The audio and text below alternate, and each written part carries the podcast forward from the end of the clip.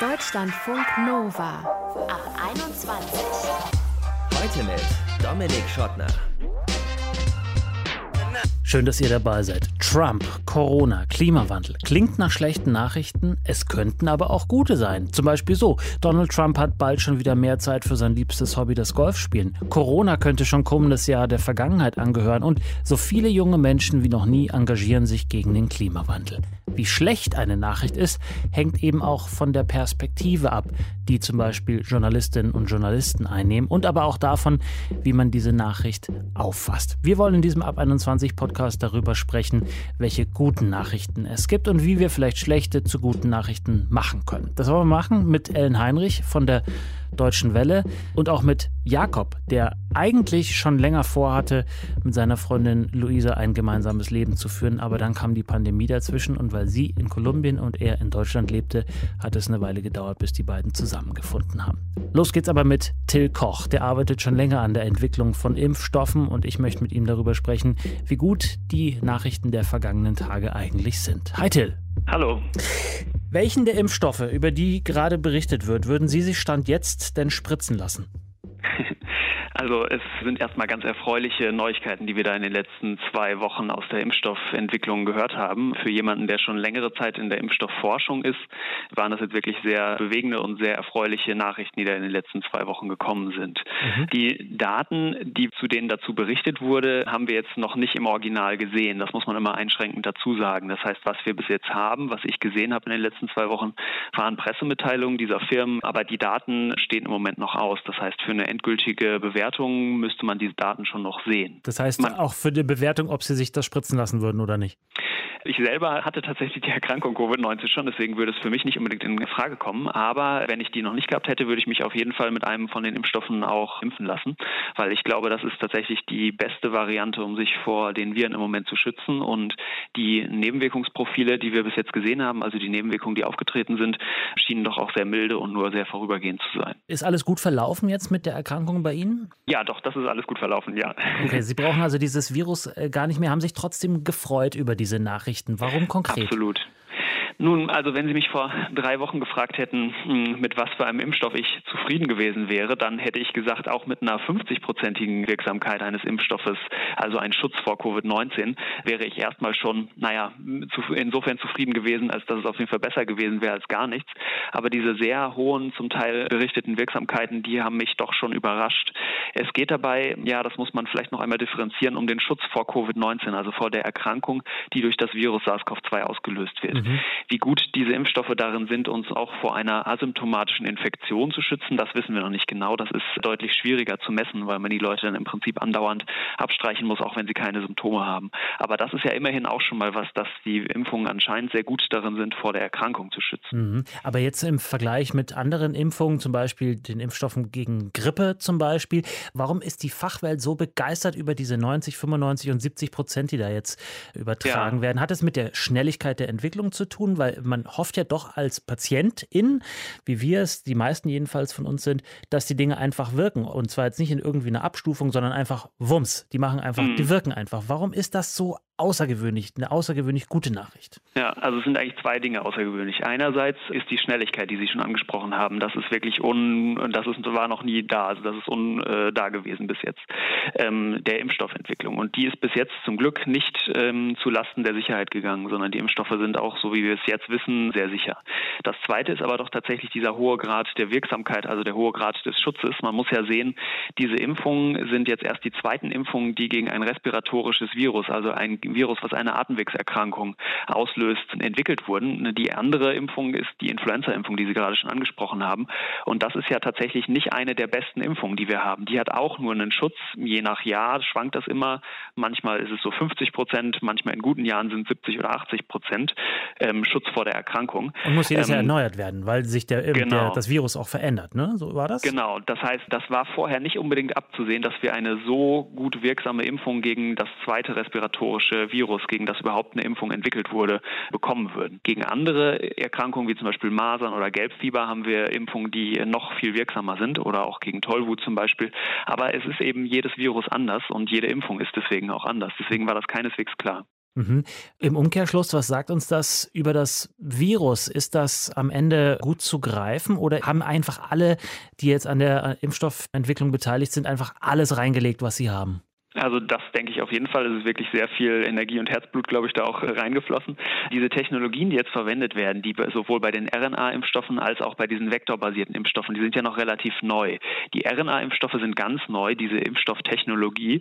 Bei den vektorbasierten Impfstoffen, also diesen Impfstoffen, die auf dem Baukastenprinzip aufbauen ähm, und jetzt eben aus Oxford zum Beispiel berichtet wurden, da gibt es schon zwei zugelassene Impfstoffe. Die sind beide gegen Ebola-Virus. Aber das heißt, die Technologien sind relativ neu und deswegen waren wir uns auch nicht so ganz sicher, ob die wirklich so eine gute Wirksamkeit haben würden. Aber wie gesagt, jetzt haben sie das zumindest der Pressemitteilung nach ähm, gezeigt und das sind wirklich ganz gute Nachrichten. Auch Ihr Arbeitgeber, das UKE, das Universitätsklinikum Eppendorf, ihr forscht ja auch an einem Impfstoff und im genau. Oktober hat die erste Phase der Impfstudie begonnen. Gibt es denn da auch schon gute Neuigkeiten? Ja, also das ist auch ja ein vektorbasierter Impfstoff, der basiert Ganz kurz, was heißt das? Das muss man ganz kurz vielleicht erklären in der Kürze, die wir haben.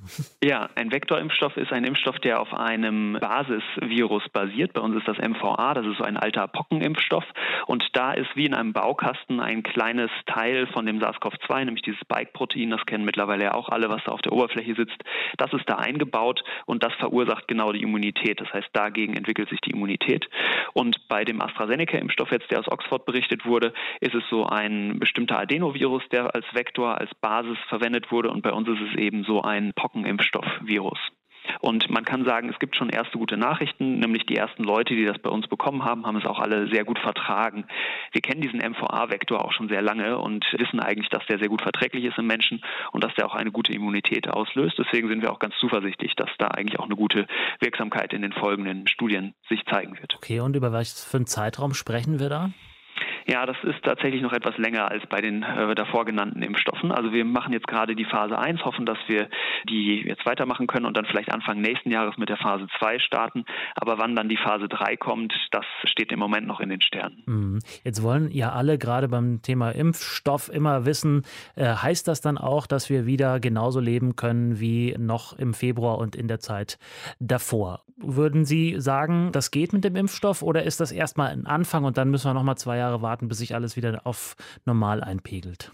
Mhm. Also es ist ein ganz wichtiger Anfang und wie gesagt auch ein guter Anfang, also mit einer guten Wirksamkeit, was mich zuversichtlich werden lässt, dass wir den Kampf langsam auch gewinnen können gegen SARS-CoV-2.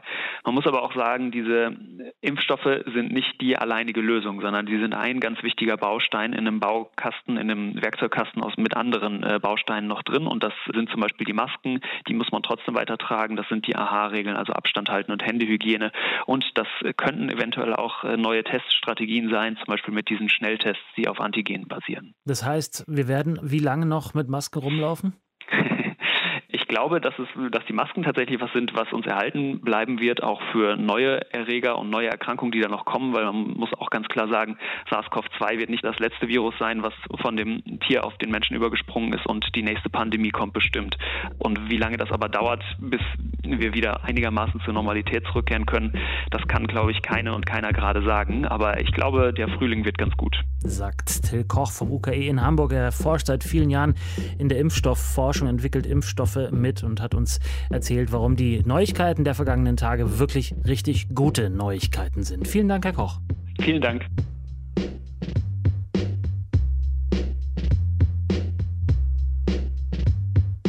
Deutschlandfunk Nova. Ich habe mir mal für euch die Tagesschau Aufmacher der vergangenen Tage angeschaut, also die Top-Nachricht am Anfang der 20 Uhr Sendung. Erstens, G20 wollen Impfstoff fair verteilen. Zweitens, Robert Habeck bekräftigt Machtanspruch bei Grünen. Und drittens, BioNTech und US-Partner Pfizer beantragen Zulassung für Corona-Impfstoff eine ungewöhnliche, weil sehr positiv klingende Auswahl. Normal ist ja eher irgendwas mit Krieg, irgendwas mit Bum-Bum, irgendwas mit Krach bei Politikerinnen und Politikern oder eben so und so viele tausend Neuinfektionen gab es in Deutschland. Manche von uns haben deswegen öfter mal das Gefühl, dass die Welt vor allem aus schlechten Nachrichten besteht und die guten Nachrichten es sehr, sehr selten in die Nachrichten eben schaffen oder gleich ganz untergehen. Ellen Heinrichs, Journalistin bei der Deutschen Welle, findet, das muss nicht sein und beschäftigt sich deswegen mit konstruktivem Journalismus, also Nachrichten, die nicht nur über Negatives berichten, sondern eben gute Geschichten erzählen und Lösungsansätze aufzeigen. Und ich habe vor der Sendung mit Ellen gesprochen. Hallo, guten Abend. Was machen denn Nachrichten mit dir? Mit mir machen die Nachrichten genau dasselbe wie mit dir und mit allen anderen Menschen. Wenn es zu viele schlechte Nachrichten werden, dann kommen wir einfach auch schlecht drauf. Und das hat weltweit mittlerweile dazu geführt, dass fast ein Drittel der Menschen sagen, ich schalte bewusst oder wenigstens ab und zu mal die Nachrichten aus, weil ich das einfach nicht mehr aushalte. Ich werde traurig, ich fühle mich vielleicht auch hilflos oder auch machtlos angesichts einer solchen großen Fülle von schlechten Nachrichten und dem möchte ich mich einfach nicht andauernd aussetzen und viele sehen da einfach keinen anderen Ausweg, als eben keine Nachrichten mehr zu gucken oder ähm, zu lesen. Und äh, das ist natürlich etwas, was mich dann als Journalistin irgendwo auch äh, beunruhigt. Aber das Phänomen ist tatsächlich bei mir genau das gleiche wie bei allen anderen Menschen auch. Ja, und entspricht das aber tatsächlich der zählbaren Realität? Also sind die Nachrichten wirklich in der überwiegenden Mehrheit schlecht oder ist das nur eine Wahrnehmung?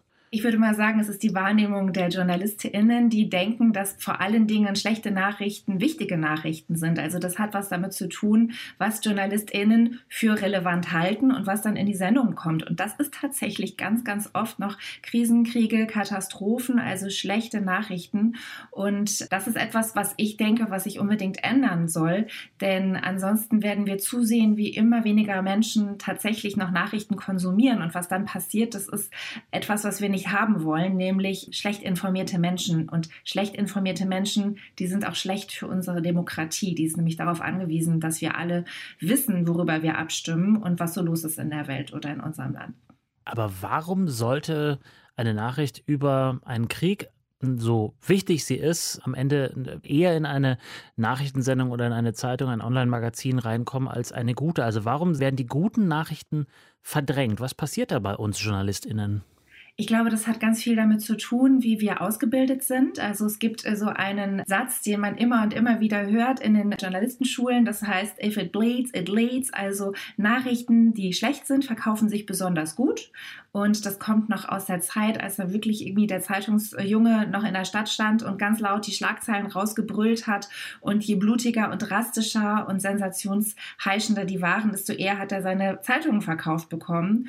Und das haben wir natürlich heute irgendwo auch. Also obwohl viele, viele Nachrichten ja heute digital konsumiert werden, ist es tatsächlich so, dass in dem Fall, ähm, wo es besonders drastische Nachrichten gibt, die Leute klicken und mhm. äh, wissen wollen, was steckt dahinter. Und das verführt natürlich gerade im digitalen Bereich, wo ja auch viele, viele Medien von Anzeigen leben, die eben auf diesen Seiten platziert sind, führt es halt dazu, dass die JournalistInnen denken, das sind die Nachrichten, die die Leute wollen.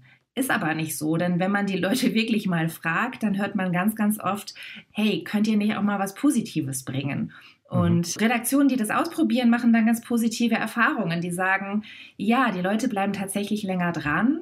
Die interessieren sich wirklich ernsthaft für konstruktive Nachrichten, für auch Hoffnung bringende Nachrichten, gerade in diesen Zeiten. Und die lesen dann länger oder sind vielleicht sogar auch bereit, eher mal ein Abo abzuschließen. Und insofern rentieren sich letztlich konstruktive Nachrichten auch für die Medien selber. Was sind denn konstruktive Nachrichten, konstruktive News? Sind es solche Schlagzeilen wie Corona-Impfstoff mit 95-prozentiger äh, Sicherheit erforscht, ermittelt oder ist es was anderes? Das ist natürlich auch eine gute Nachricht. Und erstmal geht es darum, wie der Gründer der konstruktiven Nachrichten in Europa, der heißt Ulrich Hagerup, kommt aus Dänemark und der sagt immer, die Welt mit beiden Augen sehen. Also wirklich auch als Journalist in der Lage sein, positive Nachrichtenereignisse wahrzunehmen und als relevant zu beurteilen und ähm, eben nicht nur die negativen. Und das kann dann halt auch mal der äh, Corona-Impfstoff sein. Den hatten dann allerdings, glaube ich, fast alle tatsächlich auch äh, in ihrer Sendung. Es geht eigentlich bei den konstruktiven Nachrichten eher darum, dass man mal schaut, was ist denn außerdem noch Positives in der Welt passiert, etwas, das uns ansonsten eher entgeht. Also es gibt Krankheiten, die sind tatsächlich fast besiegt. Darüber berichtet kein Mensch. Es gehen immer mehr Mädchen weltweit in die Schule. Auch davon hören wir fast nichts. Es gibt sehr, sehr, sehr viele positive Entwicklungen auf diesem Planeten, auf die es sich auch lohnt, mal aufmerksam zu machen, weil sie zum Teil auch mit vorbildhaften Lösungen verbunden sind, die es sich lohnt nachzuahmen. Also konstruktiv ist nicht nur das Positive, sondern es ist auch das Lösungsorientierte. Und wenn es mal keine Lösung gibt, dann ist konstruktiv für mich auch etwas, das auf Schwarz-Weiß-Malerei zum Beispiel verzichtet, auf mhm. ähm, diese Polarisierung, die wir ja auch immer und immer in den Medien antreffen und die ebenfalls überhaupt nicht gut ist für unsere Gesellschaft und für die Debatte, die wir hier führen. Sagt Ellen Heinrichs, Head of Digital Programming bei der Deutschen Welle. Wir haben mit ihr gesprochen über konstruktiven Journalismus, der eben nicht rosarot ist und nicht einfach nur irgendwie alles einfärbt positiv, sondern tatsächlich einfach positive, konstruktive Ansätze aufzeigt, dass die Welt nicht nur schlechte Nachrichten zu bieten hat. Vielen Dank, Ellen.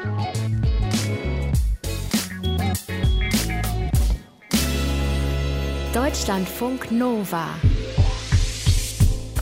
Glückliche Paare, die sich an Flughäfen in die Arme fallen, habe ich ehrlich gesagt eher selten gesehen in den vergangenen Monaten. Was damit zu tun haben könnte, dass ich nicht so viel an Flughäfen war, also komplett gar nicht, aber es auch wegen der Pandemie zum Teil sich monatelang Paare gar nicht sehen konnten und deswegen auch nicht an Flughäfen waren. Zum Beispiel, weil einer oder eine von ihnen in einem Land außerhalb der EU lebt und da ist die Anreise in die EU ja nach wie vor schwierig.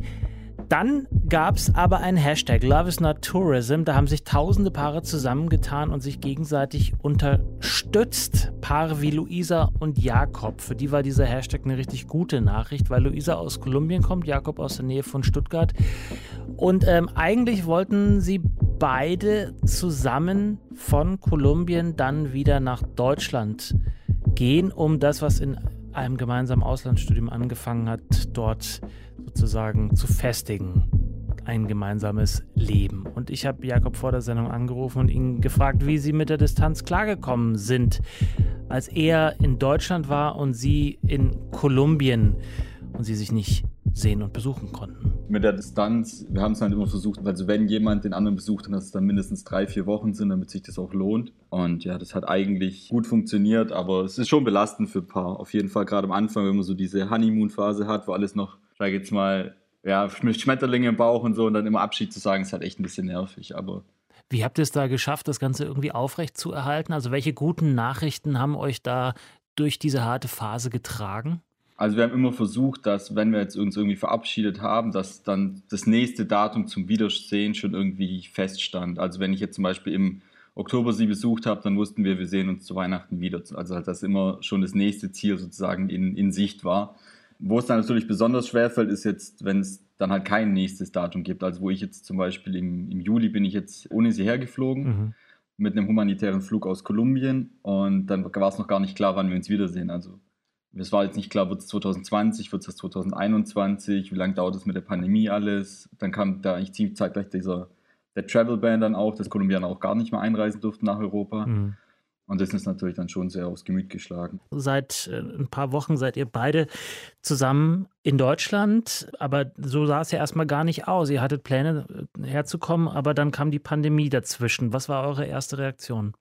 Gut, die erste Reaktion war natürlich, wie würde man es am besten beschreiben? Ja, Entmutigung, weil wir hatten eigentlich schon alles organisiert. Also wir hatten unseren Hund schon geimpft, äh, den Impfpass beantragt. Luisa hatte schon ein Gespräch auf der Botschaft sozusagen, um das Visum für Deutschland abzuholen. Also war alles schon organisiert und dann kam zwei Wochen früher die Pandemie und in Kolumbien war es auch ein ziemlich heftiger Lockdown, also auch mit Ausgangssperren und so. Da saßen wir erstmal vier Monate im Apartment fest. Also es war echt ja, sehr stressvoll und dann war auch die Entscheidung mit der Botschaft, wann fliegt man aus, lohnt es sich auszufliegen, warten wir ab, wie das Ganze in Kolumbien wird und ja, das war dann schon so einen richtigen Stein in den Weg gelegt bekommen. Mhm, und dann habt ihr entschieden, oder was heißt, es wurde für euch entschieden, dass nur du erstmal ausreisen kannst mit einem dieser Rückholflüge der Bundesregierung? Genau, also es gab da so eine Warteliste auf der Botschaft. Da ging es dann auch nach Priorität. Also wenn man zum Beispiel verheiratet ist und Kinder in Deutschland hat, dann kriegt man zum Beispiel einen früheren Flug zum Ausreisen, wenn man jetzt unverheiratet ist ohne Kinder. Also ich war dann sozusagen etwas weiter unten auf der Warteliste, aber ich musste dann aus beruflichen Gründen zurück nach Deutschland, also zeitnah. Und Luisa hat auch noch ein paar Sachen bei sich geschäftlich in Kolumbien regeln müssen. Dann haben wir gesagt, okay, ich fliege vor. Hm. Ich versuche sozusagen die, die Sache in Deutschland, von Deutschland aus vorzubereiten. Und je nachdem, wann es dann gehen wird, kommt sie nach. Aber es war unsicher, wann sie nachkommen würde. Genau. Ja. Also wir hatten auch sehr getrennte Meinungen. Ich habe gemeint, es wird mindestens, also spätestens im Oktober bist du in Deutschland. Sie hat gemeint, wir sehen uns nicht mehr vor Weihnachten. Also ja. Also sie war pessimistischer als du. Ja. ja. Wir haben auch eine Wette drüber gemacht. Ähm, sozusagen der, der die Wette verliert, muss den nächsten Urlaub zahlen. also. Und jetzt habt ihr beide nicht besonders gut geschätzt, weil im September ist Luisa dann gekommen, nicht im Oktober und auch nicht ähm, erst Weihnachten. Ja. Und du hast ihr einen Antrag gemacht. Lass uns kurz Kamerakind äh, sein. Was, was, was haben wir da verpasst? Was hast du gemacht? Bist du auf die Knie gegangen?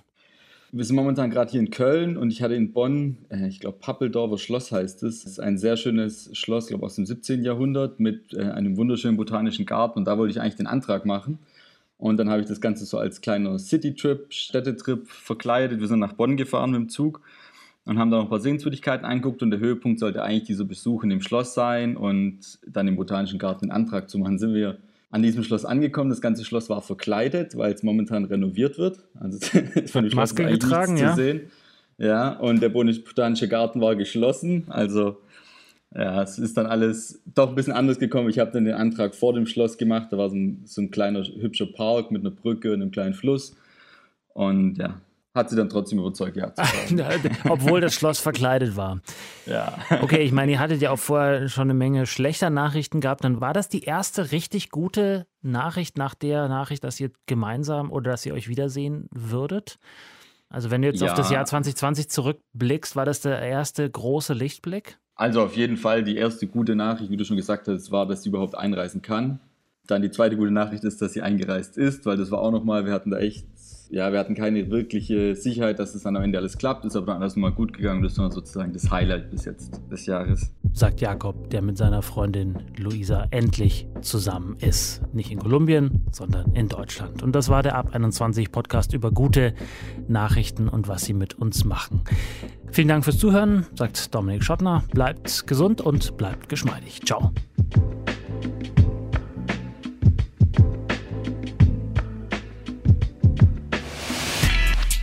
Deutschlandfunk Nova ab 21. 21. Montags bis freitags ab 21 Uhr und auf deutschlandfunknova.de.